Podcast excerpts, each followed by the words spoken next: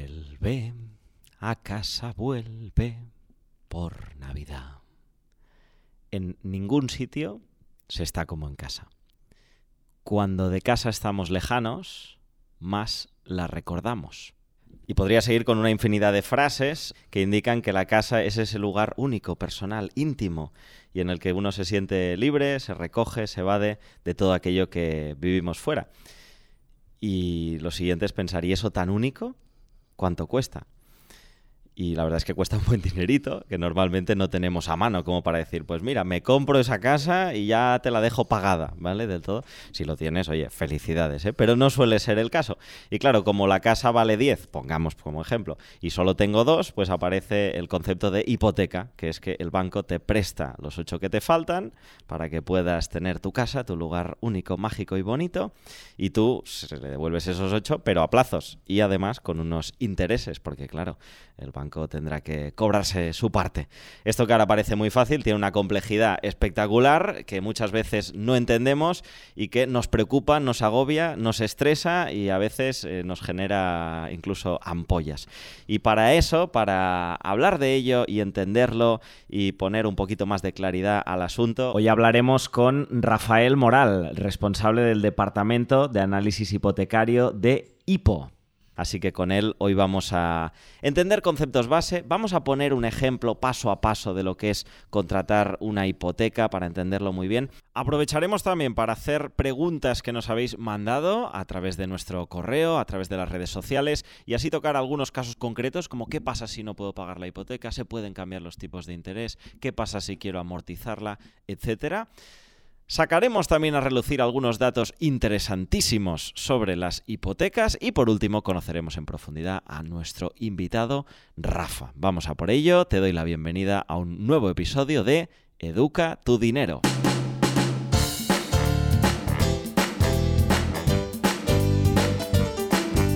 Educa tu dinero, el podcast de Wellness Financiero. Presentado por Borja Nicolau y dirigido por el Instituto de Estudios Financieros. Bienvenido, Rafa. Muy buenos días, Borja. Muchísimas gracias. ¿Cómo estás? Pues muy bien. Encantado, agradecido de estar aquí con, contigo y nada, y deseando ponernos mano a la obra. Venga, pues manos a la obra. Antes de meternos en el barro, antes de entrar al paso a paso, a los detalles, etcétera, hay una serie de conceptos que van a aparecer de forma recurrente en esta entrevista y que creemos que vale la pena eh, aclarar antes de empezar, ¿no? Como si fuera un diccionario básico de hipotecas. Educa tu dinero. Lo que te propongo es que eh, yo te doy el concepto, una definición que me he inventado esta mañana tomando un café y luego tú me das la definición correcta, ¿vale? Eh, la, audiencia que se entretenga con la mía y que se quede con la tuya sobre todo, Primera, hipoteca. Lugar al que puedes ir a coger prestados diferentes tipos de hipopótamos que puedes alquilar por unos días y luego tienes que devolver. En la entrada de la hipoteca está el hipotecario que si hace ruido te hará shh, calla. Bueno, están, bien relacionadas las, dos de la que viene también después, pero exactamente, pues bueno, eh, viene a ser otra cosa. Mm, para, para, que lo, para que lo entendamos todos, ¿Sí? Eh, la hipoteca, la definición concreta, hablaríamos de un derecho real de garantía, es decir, hablamos de un derecho que recae sobre el bien inmueble, garantizando una obligación de pago, ¿de acuerdo? Garantizando la devolución del préstamo hipotecario. Vale. ¿De acuerdo? Es decir, esa garantía esa vivienda la ponemos como garantía en el préstamo para el caso de decir, oye, no voy a poder afrontar el, pago del préstamo, que se queden con, esta garantía. O sea, en el fondo es, con aquel ejemplo que dábamos en el inicio de los 8 euros que le pediría al banco, la hipoteca al final es decir, oye, yo banco te dejo 8, pero tú me dejas como garantía la casa. Es decir, si no me devuelves los 8, Claro, tú me das como. Te vas a quedar la casa, el banco. Correcto. mientras, mientras le devuelves los 8, puedes hacer lo que quieras con la casa, ¿de acuerdo? Vale. Perfecto. Eh, vamos con el siguiente, que es la entrada. En mi definición es aquello que muchos hombres no quieren tener en la cabeza y que cuando tienen van a Turquía a disimular. Normalmente va de dos en dos y son las entradas. ¿Cuál sería la definición relacionada con hipotecas? Está súper bien. me, quedaría, me quedaría con la tuya. Esta, la, he hecho por experiencia propia. ¿eh? Lo de Turquía todavía no, pero bueno. La entrada sería la, aportación de fondos propios a la operación. Lo que aconsejamos siempre, y obviamente dentro de cómo se pueda, sería una aportación del 20%, una entrada del 20% y una hipoteca del, del 80%. Perfecto, o sea, sobre eso. Sobre, la, eh, tota-, sobre la totalidad del importe de compra. Muy bien. El siguiente son tipos de interés. ¿Qué podría ser? Personas muy atractivas, muy guapas o las dos a la vez, tipos de interés. Algunos ejemplos serían Brad Pitt, George Clooney o Borja Nicolau. no, es broma. Vamos a decir, vamos a decir Rafa Morales. Borja Nicolau. Aquí dice, diferenciamos básicamente, Borja, dos, aspectos. El tipo de interés, que es el precio que nos, va, que nos va a costar devolver el préstamo. Tenemos un tipo mixto, fijo o variable.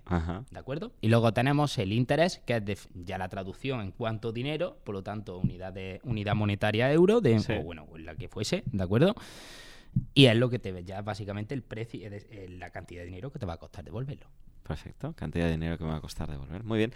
Y nos queda ITP, o IVA, en este caso yo he hecho para el ITP, me han salido varias, ¿eh? ¿eh? que ahí había mucho para jugar. Por ejemplo, impuesto de transporte en patinete, ¿no? que es lo que te hacen pagar por ir en patinete.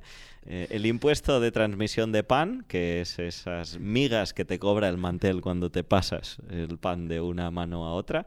O el intento de triunfar en público que es cuando intentas hacer algo para que la gente ría o aplauda, como he intentado hacer yo con estas definiciones. Eh, estas son muy inventadas, vamos con la realidad de lo que es el ITP cuando hablamos de hipotecas, que es... Eh, impuesto de transmisiones patrimoniales.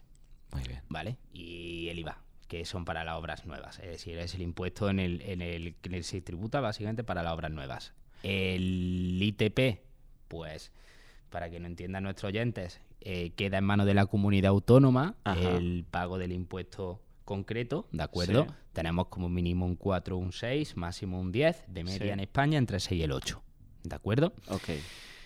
Eh, y se paga, en este caso aquí en Cataluña, por venirnos al, caso, un 10, ¿de acuerdo? Ok. En el IVA compramos una vivienda de obra nueva, al promotor vamos a pagar un 10%, sea una vivienda de protección eh, oficial, un 4%. Perfecto. O sea, si es un inmueble que ya está viviendo alguien y se lo compro a esa persona, tengo que pagar ITP, impuesto de transmisión patrimonial. Correcto. Si es una vivienda nueva, tengo que pagar IVA. Muy bien, pues tenemos ese diccionario inicial que nos va a ayudar a entender eh, mucho mejor todo lo que viene a continuación, que es básicamente hacer un paso a paso, ¿no? Educa tu dinero el podcast de Wellness Financiero, presentado por Borja Nicolau y dirigido por el Instituto de Estudios Financieros. Vamos a ver un paso a paso de qué cosas voy a tener que tener en cuenta, qué opciones van a salir por el camino, etcétera, etcétera. Vale, entonces, eh, lo primero que decíamos es antes de, ir a por la hipoteca es plantearte qué casa me puedo comprar, ¿no? ¿Cómo hacemos esa evaluación de qué casa me puedo permitir? A ver, eh, lo importante primeramente es tener claro tu panorama financiero tu situación económica. Y a partir de ahí ya veremos qué es lo que puedes comprar.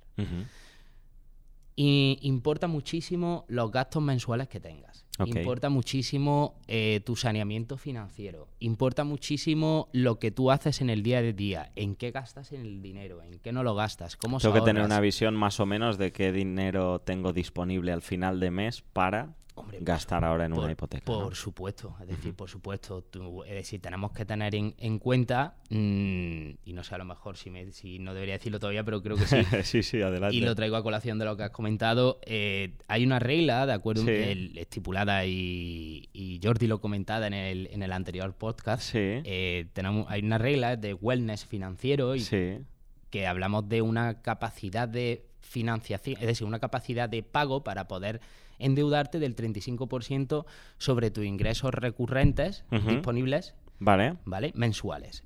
¿Sobre tu nómina o sobre lo que te queda después de gastos? No, nómina es decir, nómina neta, que te has contado una vez las obligaciones tributarias. Vale, es decir, yo lo que me entra a final de mes en el banco de mi nómina, ¿no? que eso ya te han descontado normalmente el IRPF y la Seguridad Social, etcétera.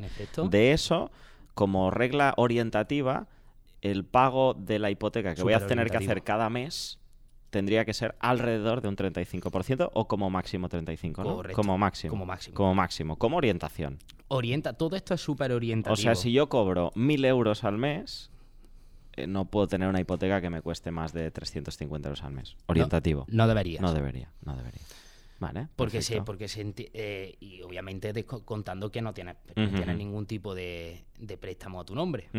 Porque entonces tendríamos de dentro de esos 350 tendríamos que descontar la letra mensual que tienes del préstamo y el sobrante sería lo que podrías dedicar a Vale. esa hipoteca. Ok, ok.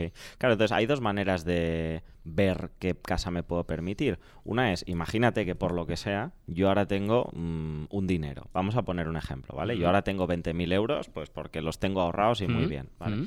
Y entonces yo podría decir, pues quizá con 20.000 me puedo permitir una casa de 100.000 porque como el banco normalmente, y luego lo veremos, te da el 80%, ¿no? De la casa, pues ah, ya me la puedo permitir. Pero en verdad eso no es suficiente, ¿no? Porque lo que tendría que mirar es cuánto genero cada mes. Si yo cada mes, al final de mes, me quedan, pongamos, 10 euros en la cuenta, entonces, aunque ya tenga 20.000, no debería comprarme la casa de 100.000, ¿no? Porque, porque nunca voy a poder pagarla de verdad. Correcto. Es decir, tú ten en cuenta, al banco lo que le importa es Ajá. que tú vayas a devolverle el préstamo. Vale. Lo restante le da igual. ¿Qué ocurre? La ley nos indica, oiga, tenemos que, tenemos que tener un- unos patrones claros por el cual vamos a comenzar ese análisis de, de riesgo y de, sol- de riesgo, disculpa, de riesgo Sí. y de solvencia. Vale. ¿Qué cogemos? Porque claro, mm, a nosotros, la- a nosotros lo que la normativa nos indica es yo no puedo hacerle un análisis de, de riesgo a un cliente Sí. para una operación de dentro de un año. Ujú, ujú. Depende todo. ¿Qué tienes que tener en cuenta? Mm, Yo siempre diría que lo primero es saber de cuánto vamos a disponer para poder aportar la operación. Vale, es decir, lo que tengo a día de hoy y puedo poner como lo que antes hemos Fondo llamado propio, entrada, pero que no es entrada, sino fondos fon- propios, fondos propios, Perfecto. También puede ser llama- llamado entrada, ¿de acuerdo? Pero la- ¿Cuánto puedo la- poner hoy ya, ¿Cuánto no? puedes poner hoy ya? Ajá. Exacto. Para una, opera, para una vivienda de 100.000 euros, Sí, con 20, si tú puedes aportar 20.000, sí. de acuerdo, eh, lo que tú tendrías que tener en tu cabeza clara es, primeramente, ¿tengo para los gastos? Ok. Sí, vale, aproximadamente unos 12.000 euros. Aquí, en Vale. Barcelona, una vivienda de 100.000 euros. Sí, los ¿Vale? gastos serían 12.000. Vamos a entrar, si te parece, en esto. ¿Qué, qué son los gastos? Los gastos hipotecarios son los gastos eh, que se derivan de la formalización de un préstamo hipotecario. Vale, es decir, cuando pido la hipoteca, aparte de poner ese primer capital, ese primer eh, dinerete, ¿no? Aparte de poner eso, voy a tener unos gastos que estos gastos son para cubrir una serie de cosas. De- ¿Podemos desglosar Sí, esto? por ¿Cuáles, supuesto. ¿Cuáles son estos gastos? Pues si, no, si nos ceñimos a nuestro caso práctico, Sí, 100.000 acuerdo. euros, ¿no? O sea, De 100.000 cogemos. euros. Venga, vamos a coger esto para todo el episodio. Eh, hipoteca de casa que cuesta 100.000 euros. Y cosa yo- que veo muy complicada aquí en Barcelona, por no decirte casi imposible, pero... Correcto, si algún oyente la encuentra, eh, por favor que nos la que comparta. diga, que lo diga. y que sea una casa chula. Vale, entonces, casa de 100.000 euros, eh, tengo 20.000. Es Vale, decir, tú tienes 20.000, yo ¿no, Borja? tengo, digamos que tengo un poco más de 20.000 porque no me voy a gastar absolutamente todo lo que tengo ahora mismo en esto, pero voy a poner 20.000 ya de inicio, pero además voy a tener unos gastos, ¿no? Que tengo que tener en cuenta. Y estos gastos son Notaría, notaría. Venga, ¿de acuerdo? Notaría tenemos que rondar, eh, si depende, siempre va a depender apro- muy aproximadamente, no me hagan mucho caso, ¿de acuerdo? Porque va por aranceles notariales, por lo Vale. tanto depende íntegramente del, del notario, Vale, de las copias que se vayan a expedir, sí. ¿de acuerdo? Porque puede ser que se pidan varias copias simples, etcétera. Eh, entre 800 y 900 mil euros, aproximadamente. A ver, 800 y 1000 1000 euros. euros. Vale. Entre, entre, entre 800 y 1000. Sí, entre Por darte 800 un y 1000. sondeo. Vale. Eh, ¿Podemos asumir que es más o menos el 1% o no? ¿O siempre es entre 800 y 1000? Entre si la cero- casa valiera 500.000, No, no hay una, no hay una regla de esto, exacto, no. Eh, Vale. suele, suele oscilar entre el 0,2 y el 0,5 puede ser, ¿vale? Vale. Del importe del, del importe del préstamo. Puede ser que sea un préstamo que va a requerir de muchas copias simples sí, o de una escrituración pues, más densa. sí. Entonces, como son aranceles, Sí. también el folio importa todo, eh, es posible que nos podamos en ese sentido dilatar un poco. ¿de Vale, acuerdo? perfecto, perfecto. Entonces tenemos primer gasto, notaría, Mm. entre 800 y 1000, orientativo. Mm. ¿Qué más?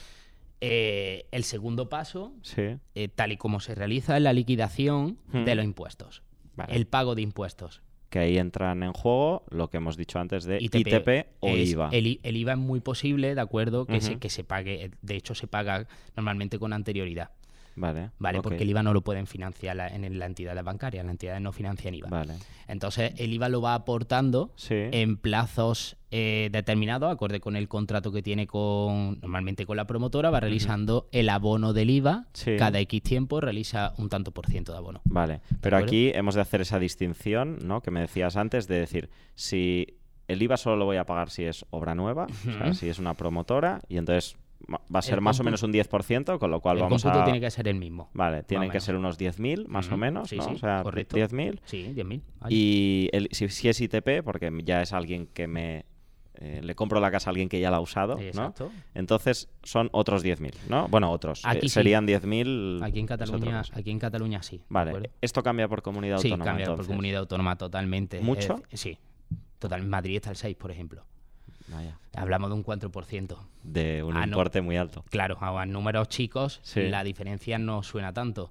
A niveles grandes puede suponer un ahorro cuantitativo bastante, bastante elevado. ¿Es eh, Madrid la comunidad más baja? Sí, está entre las más bajas. Entre las más bajas. quitando, quitando obviamente Canarias, etcétera, etcétera. ¿Y Cataluña entre las más altas? la más. A la más alta, vale. Con lo cual el ITP oscila más o menos, más o menos. Orientativo otra vez. Entre un 6 y un 10. Sí, aproximadamente. Vale, perfecto. Vamos a coger el caso de Cataluña, ya que estamos grabando hoy en Barcelona. Y por lo tanto sumo ya que tengo 1.000 euros, vamos a poner 1.000 euros de gasto de notaría y 10.000 de ITP. ¿Vale? ¿Qué, ¿Qué, más gastos tengo? Y aún no hemos empezado, ¿eh? digamos. O sea, no hemos empezado, me refiero a que todavía no hemos. En realidad esto es el final. Sí, para que, para que nosotros, para que lo entendamos, cuando se firma una hipoteca y tú estás en el notario presencialmente el notario lo que hace es que con tus escrituras, mm. de acuerdo a la gestoría, le da la factura. Vale. Porque no se nos puede olvidar, y, al oyente creo que le viene muy bien también, recordarlo. En cuanto al préstamo hipotecario, el cliente no paga gastos. ¿De acuerdo? En cuanto al préstamo. Los gastos que nosotros estamos pagando los estamos pagando en cuanto a la compraventa. Nosotros cuando vamos a notaría, vale. Eh, formalizamos dos, eh, estamos realizando dos actos jurídicos. El primero es en la firma del préstamo hipotecario y el segundo es la firma de la compraventa. Vale, vale. O sea, a la vez. Vale, vale, vale, O sea, todos esos gastos se cobran por el hecho de comprar, de comprar. no por el hecho de que un banco te preste parte de lo que no puedes pagar ahora mismo. Vale. Totalmente. Desde la antigua, desde el, pues bueno, la eh, sentenció el Supremo hace ya unos cuantos años, obviamente, pues desligando esos gastos que también soportaba en parte el comprador y asumiéndolo en su totalidad la entidad bancaria como prestamista. Vale, perfecto, muy bien. Vale, tenemos notaría, ITP o IVA, según si es... Eh, registro de la propiedad ahora, es el Vale, registro sería el tercer gasto. Correcto. Vale, y esto tiene un coste... aproximadamente de unos 300-400 euros. Vale, ¿Esto lo hace la gestoría normalmente? Normalmente sí, correcto. La gestoría de las entidades bancarias. Vale, muy bien. Y la gestoría, los honorarios de la, de la gestoría. De esto sí que te, te, tengo que dar un valor muy, muy, muy estándar, puesto que cada gestoría y cada entidad bancaria, ¿vale? Tienen estipulados sus precios internos. Te digo unos 300 euros. Vale, perfecto. Y esto sería la suma total de los gastos, que voy a tener por hacer esa compra-venta. Exacto que son notaría, ITP o IVA, registro de propiedad, gestoría, y en total esto me da unos 11.000 11 largos, 11.000 11 largos. largos, ¿no? Perfecto, muy bien.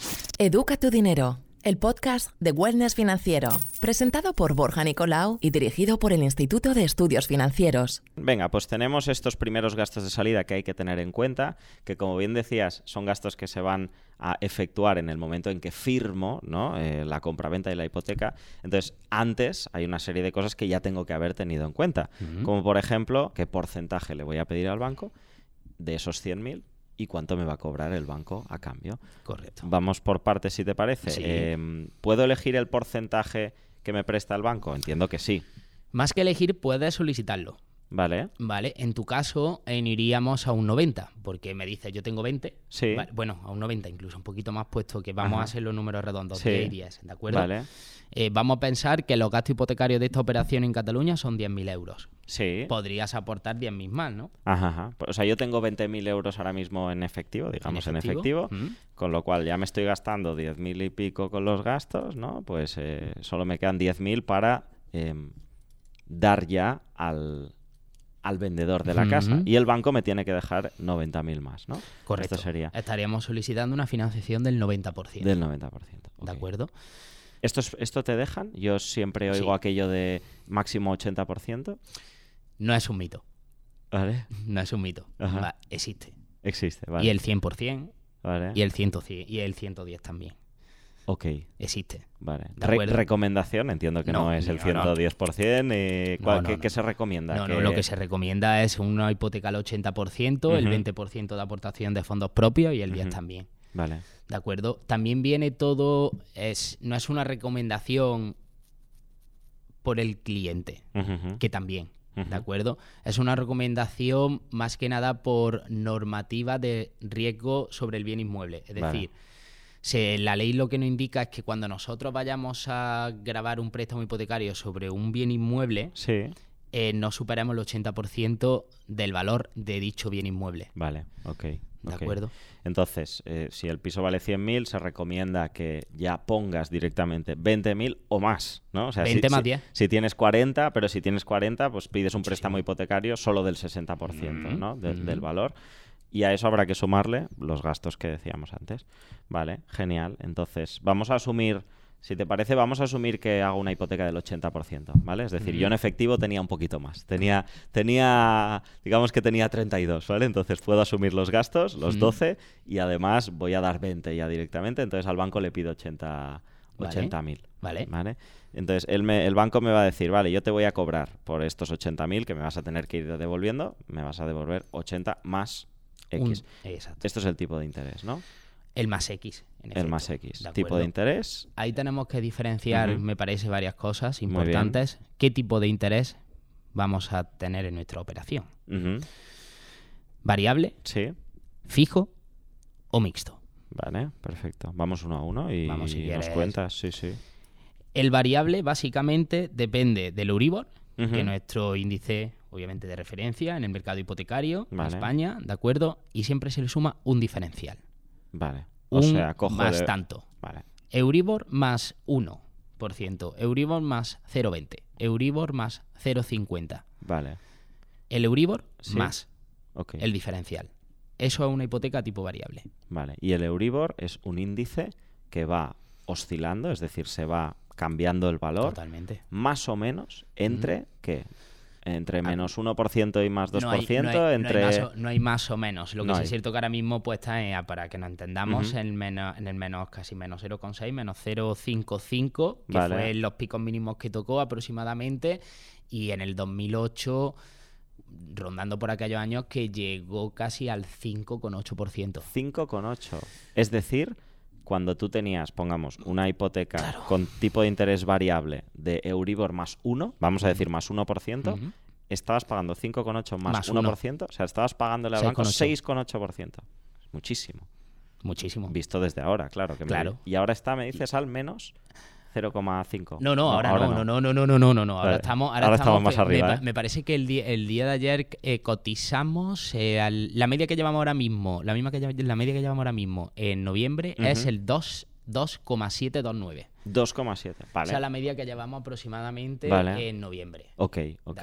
El Euribor, El Euribor. Y luego está el diferencial. claro. Que este diferencial suele ser un valor bastante habitual, es decir, suele ser más uno o no, o cambia muchísimo según Ca- el banco, según... Según el banco, según el perfil, Vale. según la operación. Nosotros tenemos que tener claro dos datos. Sí. Un buen perfil. Cuando hablamos de un buen perfil, no hablamos de un, de un perfil cualificado que gane mucho dinero, pero que también esté endeudado muchísimo. No. Un buen perfil es eh, una. Pues obviamente un perfil, pues si puede ser cualificado mejor, que tenga una holgura financiera, que tenga un soporte financiero para casos extraordinarios, Vale. lo que tú bien comentabas antes, no vivir siempre al límite, Vale. no no, acabar el, el mes con 10 años en la cuenta, Sí. Y luego también, aparte de eso, tenemos que tener en, tenemos también que tener en cuenta el, lo, que, lo que vamos a pedir. Vale. ¿Vale? Es decir, no es lo mismo el llegar y decir, oye, mira, puedo pedir yo un 90% siendo funcionario, ¿de acuerdo? Con una nómina de 3.000 euros netos eh, y luego resulta que tengo en préstamos 2.000. Vale. Lo siento mucho. Es decir, entonces te van a poner un diferencial más alto. También, obviamente, a más ah. riesgo sí, te van por parte de la entidad. ¿vale? Tú ten en cuenta que la entidad lo que hace cuando concede un préstamo es es decir, provisionar y reglar en el tiempo periódicamente. Y dice, vamos a ver, este esta persona con los datos que me da puede. Ahora a lo mejor esta persona resulta que el día de mañana ya no. ¿De acuerdo? Entonces, obviamente, cuando estamos asegurando una vivienda, pues un 100%, sí. ¿De acuerdo? De, el riesgo es muchísimo mayor, por lo tanto, claro, el importe mayor, vale, aplican un diferencial superior. Vale, entonces tenemos Euribor más diferencial.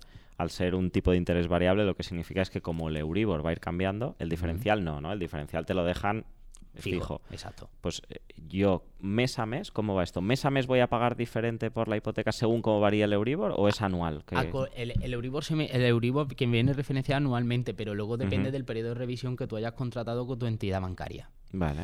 ¿De acuerdo? Puede ser anualmente o puede ser eh, semestralmente. Vale, por lo tanto, cada seis meses o cada año, según lo que haya pactado con el banco, me dicen los próximos seis meses te va a tocar pagar. El próximo año, las siguientes cuotas, en efecto. Todo esto te, tiene que estar previamente eh, acordado. acordado, obviamente, con la con el, prestatario, con el prestatario, con el cliente. Vale, perfecto. Entonces tenemos eh, variable. Vamos al tipo de interés fijo. Cuota fija. Me dicen, siempre vas a pagar un X por ciento, ¿no? Siempre vas a pagar un X por ciento que será esta cuota. Vale, perfecto. Ok. Mm. Transmite más tranquilidad. Sí. El coste es mayor. El riesgo de fluctuación financiera inferior. Es decir, hay que tener claro, la financiación más barata es la financiación a tipo variable. Por comisionado. Por, mm, obviamente, el diferencial aplicativo, el tipo de interés final que vas a pagar. Obviamente, si me dices, ahora mismo, Rafa, te conviene eh, contratar una hipoteca tipo variable, yo te diría, a ver, el riesgo está.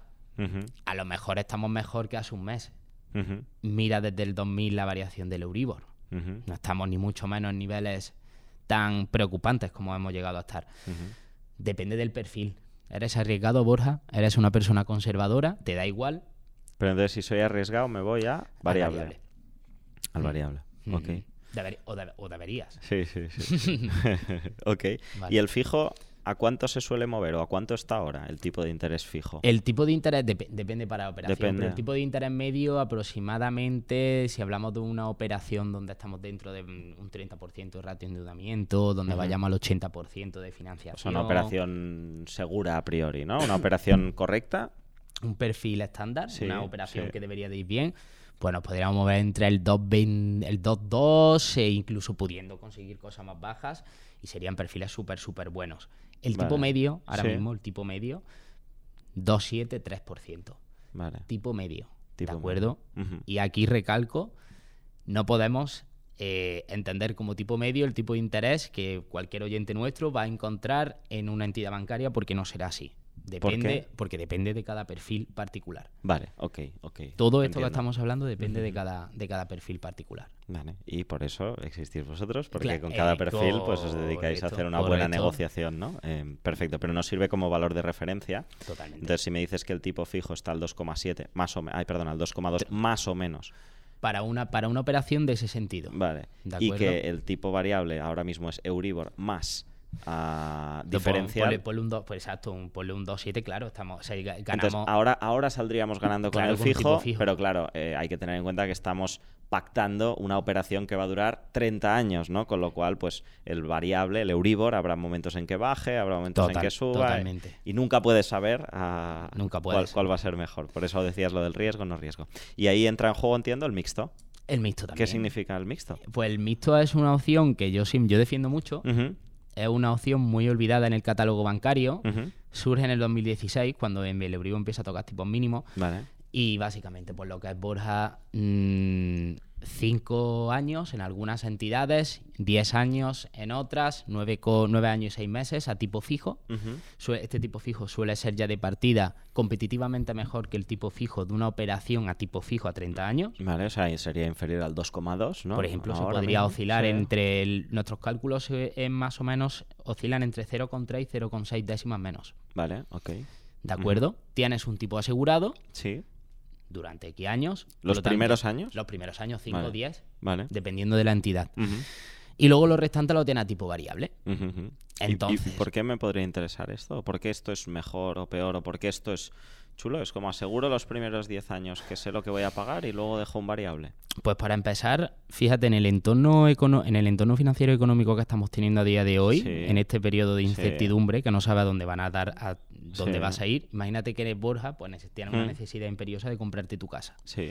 Y no eres una persona que tenga mucho tiempo para invertir en, en estos asuntos mm. y lo que decides es, oye, mira, pues yo no quiero enfrentarme de repente, porque a lo mejor no voy con una alguna financiera, con unos ratios previamente calculados del 35 por mi nómina, voy muy bien y yo preveo que si hay una subida de este tipo, la cuota se me va a salir, puede ser que no pueda pagarlo. Vale. Vale, ok. Es decir, ¿por qué te viene bien? Pues primeramente por la seguridad. seguidamente porque, a ver, son tipos que obviamente puede ser que el día de mañana diga, oye, puede ser, mira, o sea, que el tipo, tuve cinco años tipo fijo y el Euribor al final estuvo más estuvo más barato. El perdón, la, hipoteca tipo variable estuvo más barato. A día de hoy, los tipos fijos son más competitivos que la hipoteca variable. A día de hoy de media. Claro. Y viene muy bien, pues, para, sobre todo también, pues, para operaciones donde tenemos un buen remanente y queremos, por ejemplo, pues, una tranquilidad durante un tiempo y el día de mañana realizar amortizaciones parciales. No hemos quitado ya el periodo fijo, entramos dentro del periodo variable, el comisionaje baja. Tenemos también, son operaciones donde nos blindamos un tiempo, si queremos, pues, por ejemplo, rescatar un plan de pensiones dentro de cinco años para aportar a la operación, o dentro de qué año nos viene también muy bien, porque ya entramos en el periodo variable. Dentro de cinco años no tenemos la bola, la bola de cristal, pero yo creo que las que obviamente las previsiones no van a ser tan de tan no llegaremos a una situación tan demoledora, porque yo creo que gracias a Dios hay remanente por parte de las entidades bancarias, entonces el Uribor creo a mi, a mi entender, en la versión humilde, no creo que vaya a tener una subida tan, tan, tan, tan, tan bárbara. Entonces yo creo que este tipo es un tipo para cubrirnos a medio plazo y luego el día de mañana dejarnos llevar con el mercado. Perfecto. Pues entendemos estos tres tipos eh, de interés, el variable, el fijo y el, y el mixto. Mm cada perfil, como bien decías, pues va a ser más eh, propenso, va a ser más adecuado uno u otro y, por eso está bien asesorarse y que alguien pueda analizar tu caso en concreto. Tenemos unas medidas estándar para cada uno. El siguiente bloque, ¿no? El, siguiente tema que hay que tener en cuenta es el plazo. Educa tu dinero. Escríbenos a podcast iefweb.org. ¿En cuánto tiempo voy a pagar esto? ¿En 10 años o en 30 años? Eh, y entiendo que además, y ahora me cuentas, según qué plazo elija, ¿me van a cambiar el tipo de interés o no? Esto da todo, todo influye, correcto. Todo influye. Todo influye. La media, ¿de acuerdo? Mm, el plazo máximo son 30 años de hipoteca. yo no puedo decirle al banco, oye, esto te lo devuelvo durante 40 años. Me dirá, no, no, eh, me lo devuelves en 30. Sí, sí se puede. Ah, sí. claro, Aquí se puede todo. ¿eh? Claro, por eso sí se puede, ¿de acuerdo? Hay manera de conseguirlo y se puede. Vale. Eh, y hay manera, porque la regla es 30 años de operación, ¿de acuerdo? Siempre y cuando el mayor de los titulares Sí. ¿De acuerdo? En esos 30 años no pasa. Eh, los 75 años. Si no, tenemos que bajar la operación. Vale. Posibilidad de o sea, si yo tengo 45 años, ya solo me van a dejar 30 años. 30, seguramente te digan 29. ¿De acuerdo? Por, el, por el año de cumplir. vayamos un año por debajo. Vale. Eh, seguramente te digan eh, 29 años. Pero que podrías solicitar los 40, los 40 años de operación, se podría. ¿Y qué se recomienda? Quizá no, es como lo del 90% que decíamos antes, ¿no? Claro, si puedes, si puedes eh, hacer una cosa más cautelosa y ponértelo a 30 años. Más en efecto, de acuerdo, al, fin y al cabo también vas a pagar menos intereses. Perfecto. Entonces, cuanto menos plazo, de acuerdo, mejor. Obviamente cada uno se lo estructura con su, con o sea, si, situación. Si, si yo puedo devolverlo en 10 años en vez de en 30, porque hago unos cálculos y digo, oye, mira, me van a cobrar un tipo de interés más bajo. Por regla general, seguramente sí, porque hay menos riesgo Claro, para la entidad. vale. Pasa que voy a tener que pagar más mes a mes, pero porque lo tengo que devolver en menos tiempo, ¿no? O sea, esos 80.000 de nuestro caso base, Correcto. si en vez de devolverlos en... 30 años, 30 lo devuelven 10, pues calcula, sí, Exacto. totalmente. Vale, perfecto, muy bien. Y nos quedan un par de temas más a tener en cuenta, ¿no? Hemos hablado de los gastos de salida, el tipo de interés, el plazo hipotecario, el banco y el notario, ¿no? Ujú. Em, ¿qué, qué tenemos que saber de, de estos dos temas? ¿Hay algo más que tengamos que saber? Pues O- mira, a ver, en cuanto a la entidad bancaria, es muy importante, y esto sí es cierto que aquí va a, estar- va a ser complicado, cada entidad bancaria tiene su perfil de cliente. Y cada entidad bancaria quiere una operación y quiere a un cliente determinado. Vale. Hay operaciones bancarias que están muy enfocadas o que su nicho de mercado es ca- captar clientela no residente fiscalmente en España. Vale. Hay otras entidades, pues que por ejemplo captan, pues no sé, eh, personas eh, jóvenes que pues con sueldos X menos de 35 años. Vale. Depende totalmente. Y sobre todo, desde aquí también siempre aconsejamos, es decir, el banco de, un, de uno mismo es el banco de uno mismo. ¿De acuerdo? Vale, perfecto. Tenía por aquí apuntado ¿Mm? el tema de los productos vinculados. ¿Mm? ¿Qué, qué es, ¿Qué son los productos vinculados del, banco? Vinculados, no combinados. Combinados. ¿De acuerdo? Eh, con, con la entrada en vigor, esa vinculación, esa obligatoriedad de acceder a un producto financiero con, con otros productos vinculados desaparece. Se combinan, ¿de acuerdo? Y si a ti la entidad bancaria no puede obligarte a acceder a una eh, a un determinado producto financiero con unas vinculaciones obligatorias. eh, ¿Pero qué sería esto de las vinculaciones? Es Eh, pues, por ejemplo, vinculo, pues básicamente una vinculación, una combinación, Sí. ¿de acuerdo? Es contratar productos, otros productos financieros, en este caso, complementarios, como puede ser eh, un seguro de vida, un Vale. seguro de hogar, vale. eh, O sea, por ejemplo, un, un plan de pensiones, Vale. eh, domiciliar la nómina, una transferencia de 600 euros con un saldo mínimo de 2.000 euros en cuenta, etc, etc, etc. O sea que antes igual te decían, oye, te ofrezco esta hipoteca que tiene unas condiciones muy guays, pero, Tienes que- tienes que contratar también este seguro de vida o tienes que contratar también ABC, lo que sea. Y ahora eso ya no se Co- puede. Correcto, ahora eso ya no se puede, en efecto, ahora ya lo que hace O sea, si un banco te lo dice, es ilegal. Hombre, Me por supongo que ya no lo dicen, ¿eh? no, lo dicen, no, no lo dicen, no lo dicen. vale, vale. Te- no lo dicen, no, no. Es decir, ahora un banco lo que te dice es, oiga, eh, usted pues, puede acceder a esta hipoteca al tipo 3, Ujú, pero si no contrata la nómina, eh, accede al tipo 320. Ujú. Si no contrata ni la nómina ni el seguro de hogar, accede al, al tipo 350. Y Sí. si no contrata nada, pues le subimos un punto. Ah, vale. Vale. Eso es lo que te hace ahora Que la... es lo mismo, pero de otra manera, ¿no? Al Claro, final es, la, es- es la- vale, la ok. posibilidad del cliente Sí, de sí, sí. decir... Accedes a mejores condiciones, pero Claro. ya sabes de antemano. No obstante, no obstante, mm, también recomiendo desde aquí que el cliente, que, que nuestros oyentes valoren estos productos combinados, porque hay muchas, muchas veces Ajá. que te sale más rentable no contratar nada Vale, antes que contratarlo. vale. Y ahí entiendo que ya necesitamos un doble de músculo de conocimiento, to- ¿no? hombre, Porque por ya supuesto, tienes. por necesitas a alguien que sepa de seguros de vida o alguien que sepa de no sé qué. Vale. Muy bien. ¿Y cláusula suelo? ¿Qué es la cláusula suelo? A ver, la Eh, cláusula. meto aquí, cláusula tú me dices si, si entra aquí, ¿eh? Meto algunas preguntas que nos han mandado los oyentes y que Sí, yo he sí. pensado que igual entraban aquí. A ver, Eh, la, la cláusula suelo, ¿de acuerdo? Son unas Ujú. cláusulas que se estipulaban en el contrato, en- por la cual cuando había una disminución del Euribor del tipo de interés, la entidad se cubría. ¿De acuerdo? Es decir, siempre más, si por algún momento el Euribor bajaba al menos 0,5, yo ponía una cláusula suelo estipulada al 1, si cuando yo contraté Sí. el préstamo era al 3, Sí. te pongo el ejemplo, y lo que la entidad te decía es siempre vas a estar pagando como mínimo. Vale, o sea, escoger y, y ese tipo de interés variable, decir, Delimitarlo a la baja, vale. correcto. ¿De acuerdo? Es decir, oye, yo te- pongo una si baja el Euribor te va a salir bien, pero no tan bien, ¿no? No O sea, tanto. porque, porque entonces a mí me está saliendo muy mal, soy el banco. Correcto. Vale, si crees que te va a salir bien, te equivocabas. Ajá. Cláusula sola no hay, ¿de acuerdo? Es decir, que No hay ahora. O sea, está también menos. fuera. Sí, sí, sí, está totalmente. Vale. Es decir, eh, desapareció también. Lo que sí hay son cláusulas techo, ¿de acuerdo? Cláusulas techo si se permiten porque va, son pro consumidor. Vale. En este caso, como estamos hablando, pues que una cláusula suelo no es tan pro consumidor, que al fin y al cabo es el, el- la esencia de la nueva ley, Sí. pues la quitamos. Vale, ok. Entonces, cláusula techo sí que hay, que sería lo mismo, pero al revés. Es decir, nunca vas a pagar más de tanto por ciento. Vale, y ya para eso hay productos financieros idóneos que tampoco que son un poco más más complejo.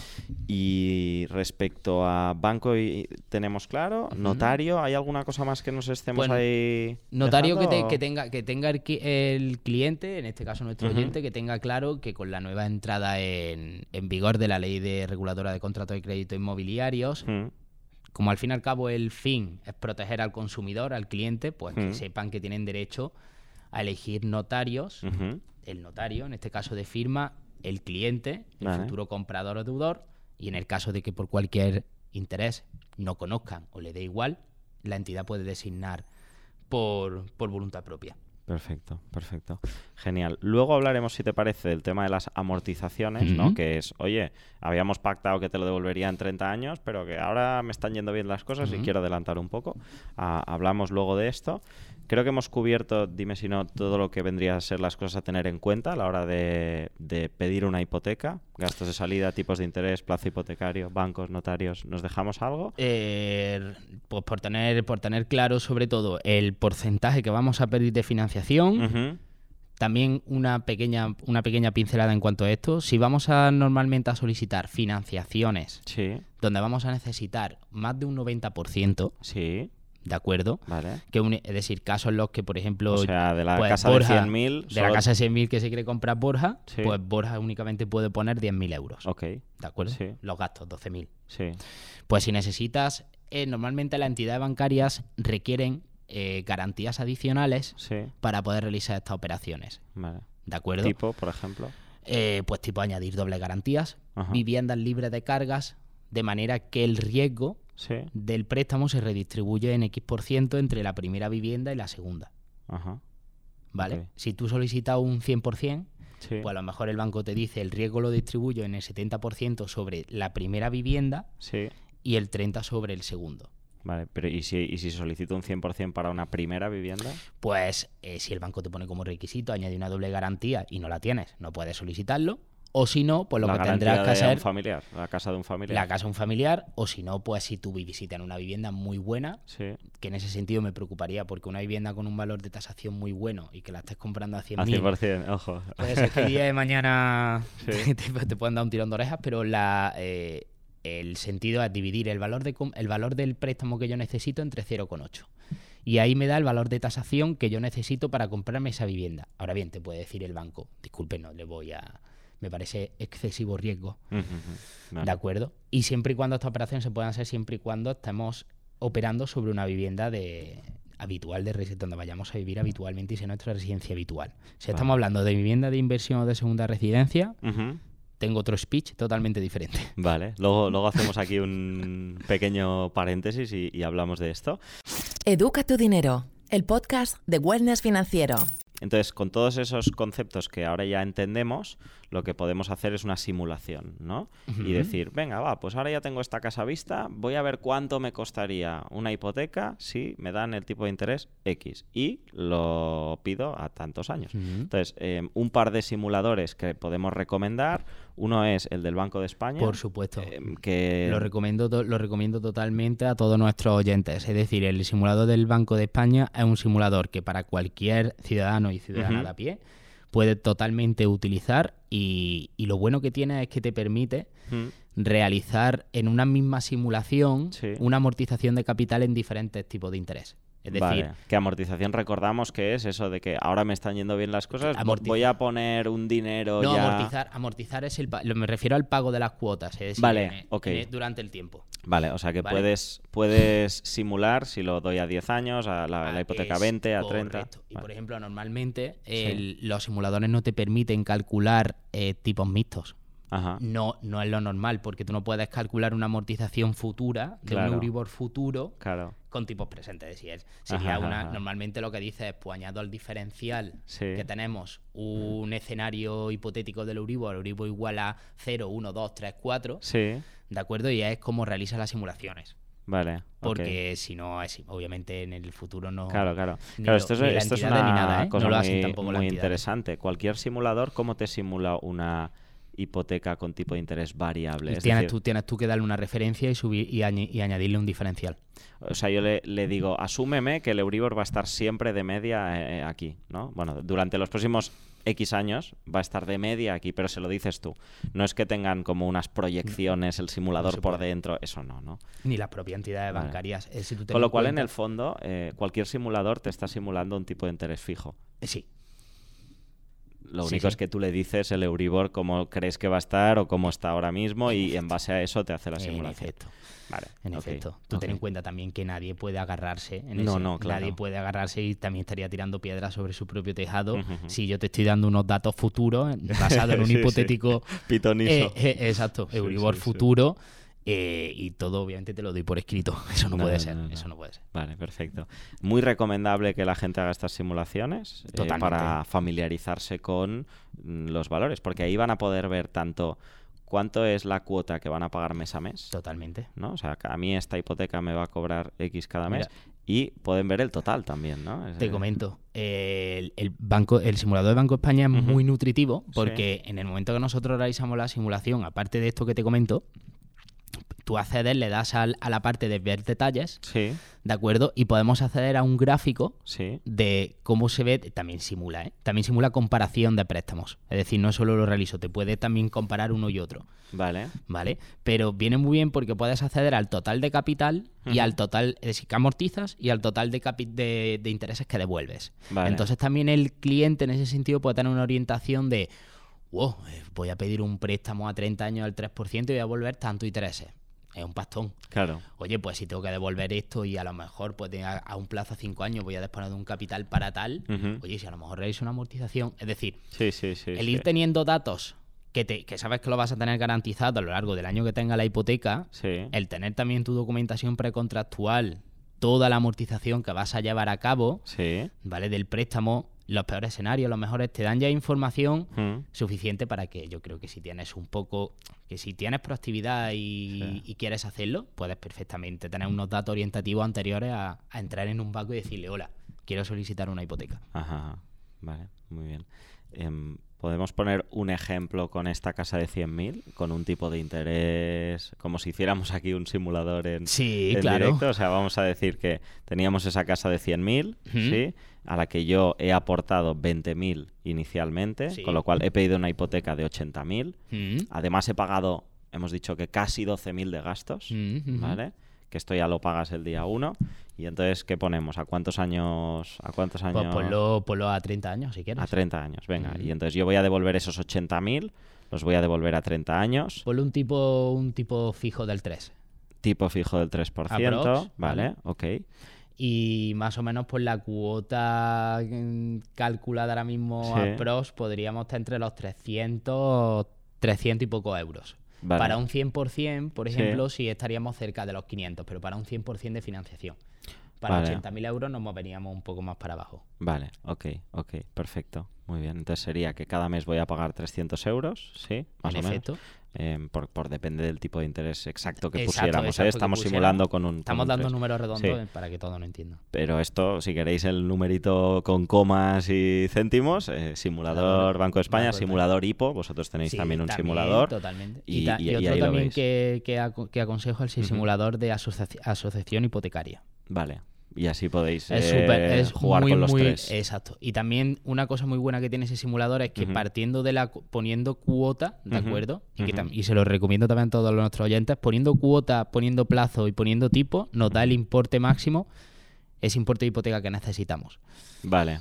Ok. Que viene muy bien a algunas personas cuando, oye, ¿qué importe, ¿qué importe de hipoteca? No es lo mismo decir, tengo el importe, tengo todo y me falta la cuota, a decir, oye, quiero pagar 300 euros. Vale. Con 300 euros, ¿Qué? ¿Qué? ¿No? ¿Qué puedo hacer? correcto. Vale, vale, perfecto. Y entonces, en ese caso concreto que poníamos, que vamos a pagar 300 euros al mes durante tres años, al final, pues eh, me sale que el coste total, total, total de la operación, ¿cuál, cuál sería? Pues el coste total de la operación sería los 100.000 euros Sí. más el, los importes de intereses que fuésemos a pagar. Vale, vale, perfecto. ¿De acuerdo? Importe de interés más los 12.000 de gastos más que los hemos 12.000 pagado de al principio. Vale, Más, sí. también, Ajá. obviamente, y aquí abro paréntesis, Sí, comisiones, cierro paréntesis. vale. vamos a hacer una cosa por partes. Eh, tenemos los 12.000 de gastos, los 100.000 que es la casa en sí. ¿Mm? Y, y luego, si son 300 al mes, son 3.600 Sí, al año. Y esto por 30. Por 108.000. Vale, entonces 108.000, la- el valor de la casa eran 100, con lo cual hemos pagado 8.000 euros de, ¿De intereses? de intereses Mm. por ese tipo del 3%, ¿Mm? más los 12, Más 20. 12. Coste total, 120. Me he comprado una casa de 100, he pagado 20, de los cuales 12 han ido a impuestos, eh, notaría, bla, bla, bla. 8.000 es lo que me ha cobrado el banco por dejarme 80.000. Vale, y todas las variaciones que el oyente, la oyente quiera hacer, pues simuladores y a testear. Muy bien, Rafa, vamos a abrir ya casi el último bloque de este podcast. Son algunas preguntas extra que nos han mandado los oyentes. ¿Mm? Ah, hemos hecho ese paso a paso, pero hay casos pues eh, diferentes, especiales y queríamos también poderlos contemplar. Luego repasamos unos datos y luego abrimos la cuenta atrás, que tengo preguntas también para ti Vale. ya más personales, como hacemos con todos los invitados. Venga, eh, extras. ¿Qué pasa si quiero hacer cambios? Eh, eh, pongamos que no puedo pagar la hipoteca, ¿vale? No puedo pagar la hipoteca y le quiero pedir al banco que me haga algún cambio. ¿Esto qué? Vale. A ver, si no, pues, si no podemos pagar la hipoteca, recaemos en impago, ¿de acuerdo? Para que se, reca- se recaiga en un impago hipotecario, en lo que entramos en una mora, Sí. ¿de acuerdo? Por impago, se tienen que cumplir unos requisitos. Básicamente lo que aconsejamos desde, desde ahí, pues que cualquier persona que tenga problemas de pago acuda a su banco e intente primeramente llevar a cabo un primer abordaje, una reestructuración de deuda, Vale. que es lo que, lo que se debería de realizar. Dentro de esta reestructuración de deuda, si en el primer y segundo ofrecimiento no hay solución, ya tendríamos que ver si entraríamos en un margen pues, de posible condonación, es decir, per- perdonamos parte de deuda al, al deudor. Dependiendo de la situación de, de esa unidad familiar, puede ser que entre en umbral, en umbral de exclusión, por lo tanto, en- tramitamos luego lo que es la posterior, la posterior ejecución ¿vale? judicial por parte de la entidad bancaria para resarcir en este caso y cobrarse la- el importe del préstamo. Lo que aconsejamos es que lo primero se acuda al banco en el caso de, de entrar en esta situación, ver si obviamente si, tenéis- si hay solución y en el caso de que obviamente no hubiese solución ni con, ni con una reestructuración de deuda, ni con una dación en pago, ni con una condonación ni nada, pues entonces en ese sentido ya sí habría que siempre obviamente tutelado por un por un debido servicio jurídico que, que te ampare en, en estos, en estos asuntos. ¿Qué es la dación en pago? Entregar tu, a entregar esta garantía de la definición de hipoteca, Sí. la garantía que entregarla en cumplimiento en este caso de, del, pago, del pago de la es entregas la vivienda. casa. Sí, se entrega La la, casa. Claro, claro, el banco automáticamente se queda con la casa porque Ujú. tú no puedes pagar el préstamo. Vale. Y luego ya vendrían otros problemas de que dicha vivienda en aquel momento no valga tanto como el préstamo, que valga más, que valga menos. Vale. Eso ya son otros Vale, son subcasos, ¿no? de subasta judicial, correcto. Perfecto. Vale, amortizaciones, entendiendo amortización ahora sí como aquello que digo, oye, em, voy a... me- Vamos adelantar el capítulo. Voy a adelantar, ¿no? O sea, me están yendo bien, yo había dicho que pagaría esto en 30 años pagando 300 al mes, pero es que de repente me he ganado la quiniela, ¿no? Me han entrado 20.000 euros y me gustaría poner 10.000 euros aquí y decirle al banco, oye, te adelanto 10.000 euros. Esto se puede hacer, Es fácil, o sea, vas al banco y le dices, oye, que adelanto, es facilísimo. Sí, se puede, sin Vale, ningún y- tipo de problema. Y entonces, ¿qué es mejor si doy 10.000 euros ahora mismo y digo, oye, te los adelanto? ¿Qué es mejor que me bajen la cuota mensual? ¿Vale? O sea, decir, oye, sigo manteniendo que pago a 30 años, pero bájame lo que pago cada mes. ¿O es mejor que diga, réstame años? Es decir, voy a seguir pagando 300 cada mes, pero en vez de en 30 años, ahora en menos porque ya te he dado 10.000 euros. ¿Qué es, me- qué es mejor? ¿O, o no hay algo que sea mejor? Con la teoría en la mano, te diría que se amortizase en plazo. Cabo, si mantenemos en cuota, los intereses van a ser, sí, seguir siendo los mismos. Vale, Si vamos amortizando y vamos acortando el plazo, vamos a ir pagando vale. menos también menos intereses. Vale, o sea, nos bajarían un poquito el tipo de interés. No, el tipo, se El tipo ti- no. el tipo se queda igual. ¿de acuerdo? El tipo no cambia. Lo que sí es cierto es que obviamente al ir desprendiéndose intereses por cada cuota mensual que pagamos, a menos cuotas a pagar, menos intereses se van a desprender. Ok, perfecto. Y luego nos decían también, otra pregunta que entró, para casos concretos, es, si me compro una segunda casa y pido una segunda hipoteca cuando ya tengo una, ¿vale? Esto caso de alguien que le está yendo bien las cosas, eh, cambian cosas, es decir, si ya tengo una hipoteca, pido una segunda, ¿me van a dar tipos de interés más altos? Por, por, el hecho de que ya tengo una. A ver, por norma general, mm, por ese razonamiento no. ¿De acuerdo? Es decir, no me, van a, no me van a subir el tipo porque ya tengo una. No. Eh, normalmente es un tipo de operación de una segunda residencia donde vienen estipulados ya en este sentido unos tipos, suelen ser un poquito más altos, obviamente porque no es tu vivienda habitual y tú ya sabes que una segunda residencia no la pueden ocupar, podemos dejar de, en este caso, de, ir allí, podemos, puede pasar muchísimas cosas. Vale. Entonces, obviamente sí, suele ser un poquito, un poquito superior. Cambian, pues obviamente lo que cambia es el margen a poder pedir, no podrás pedir más allá con total, con total seguridad.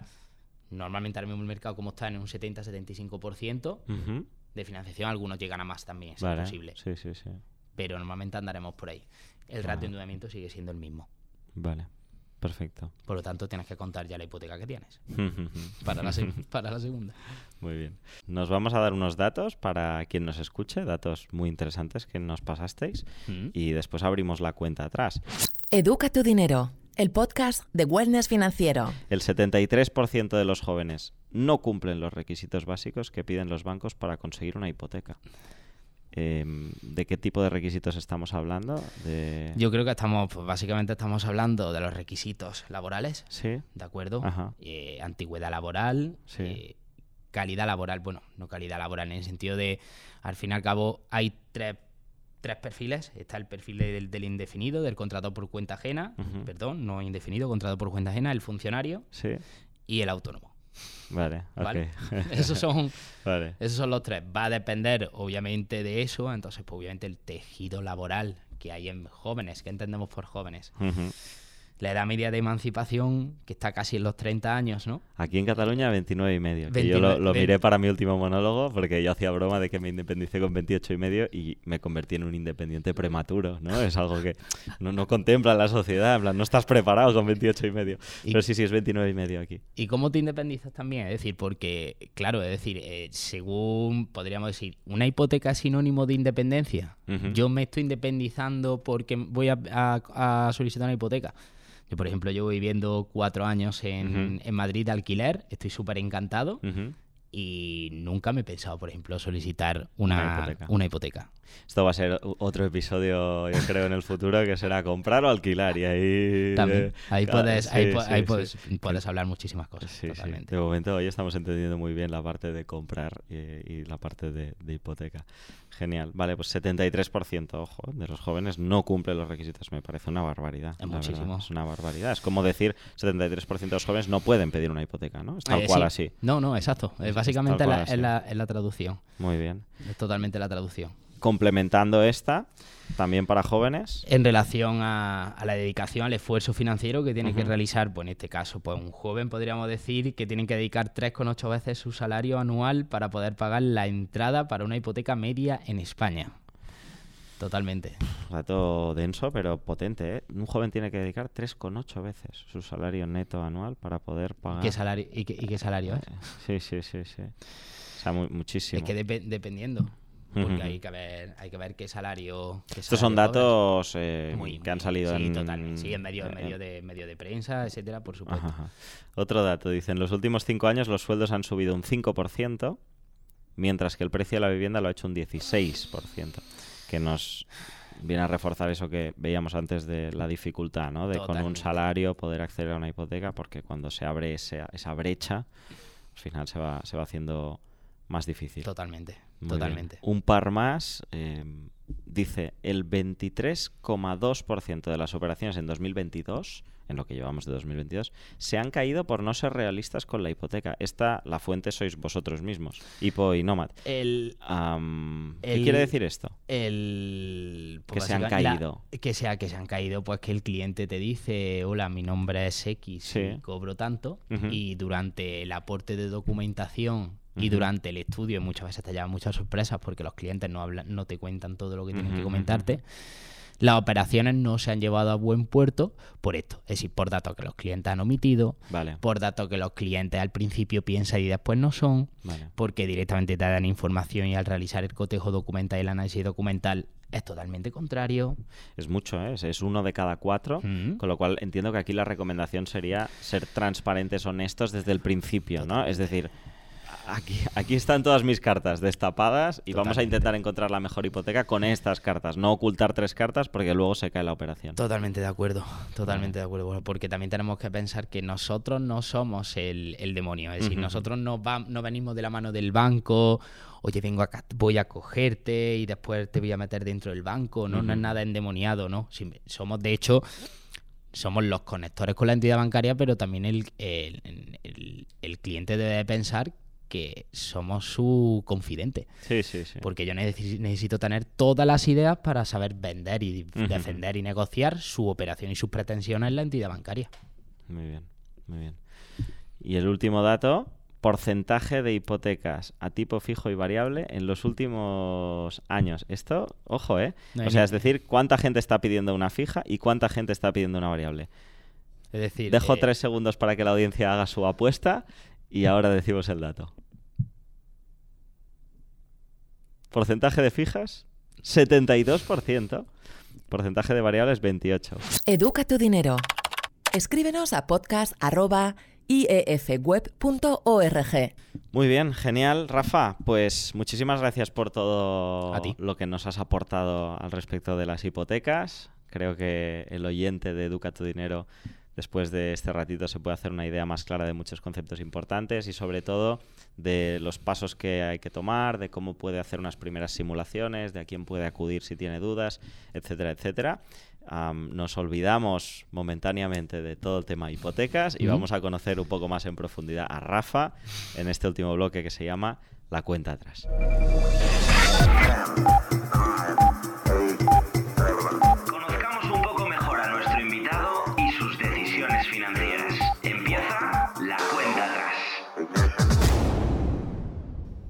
¿Cuál ha sido tu mejor decisión financiera y cuál ha sido la peor?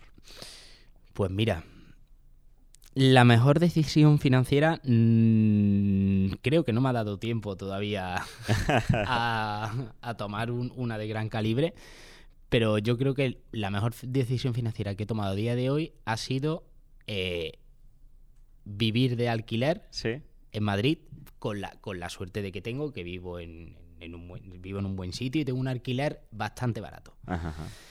Eso lo he conseguido eh, a nivel de mercado. Sí. es decir, tuvimos la suerte con nuestra casera, a la cual pues, bueno, le envío un abrazo muy fuerte desde aquí.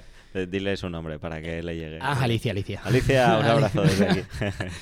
Entonces, bueno, también son condiciones que pactas, pero es una muy buena decisión porque yo pago muy poco de alquiler. Ahora cuando vuelvas a Madrid y Alicia escuche esto, te subo al alquiler. bueno, pero, pero, que no, espero que no, espero que, no, todavía no, no, lo ha subido y desde luego se podría, pero no lo ha hecho. En ese sentido, es lo que te comento. Es una buena decisión financiera porque la cantidad de dinero que yo hablando con la gente y que te cuentan que pagan de alquiler y tal, digo, es que es irrisorio. Vale, muy bien. ¿Y la peor? Vivo bien, y vivo bien, ¿eh? tengo una habitación de más de 6 metros cuadrados.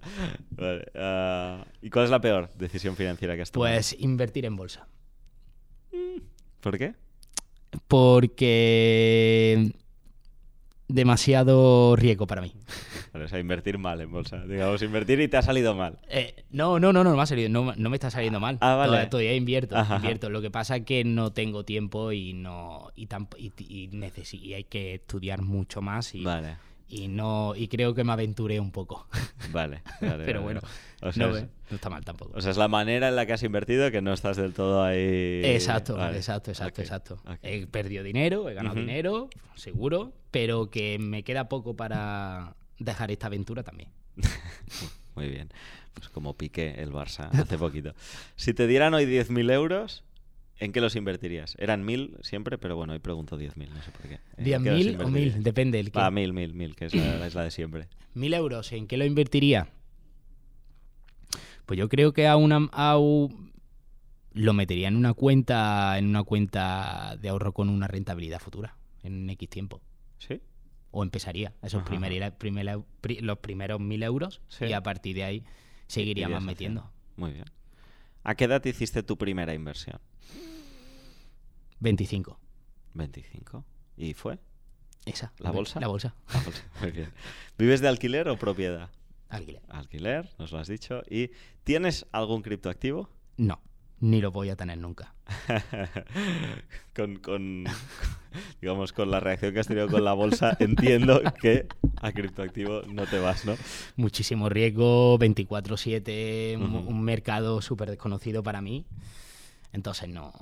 No te metes. Yo personalmente, ¿eh? No saltas a esa piscina. Exacto, lo más rico. Genial. Muy bien, Rafa. Pues después de conocerte más a ti y a las hipotecas, eh, tendré que amablemente abrirte la puerta de salida de este podcast que queda abierta para si en el futuro eh, queréis gracias. volver a seguir compartiendo cosas sobre hipotecas, comprar, alquilar, etcétera. Muchas gracias por todo lo que nos has compartido A ti, Borja. y nos vemos pronto. Un saludo. Chao. Adiós.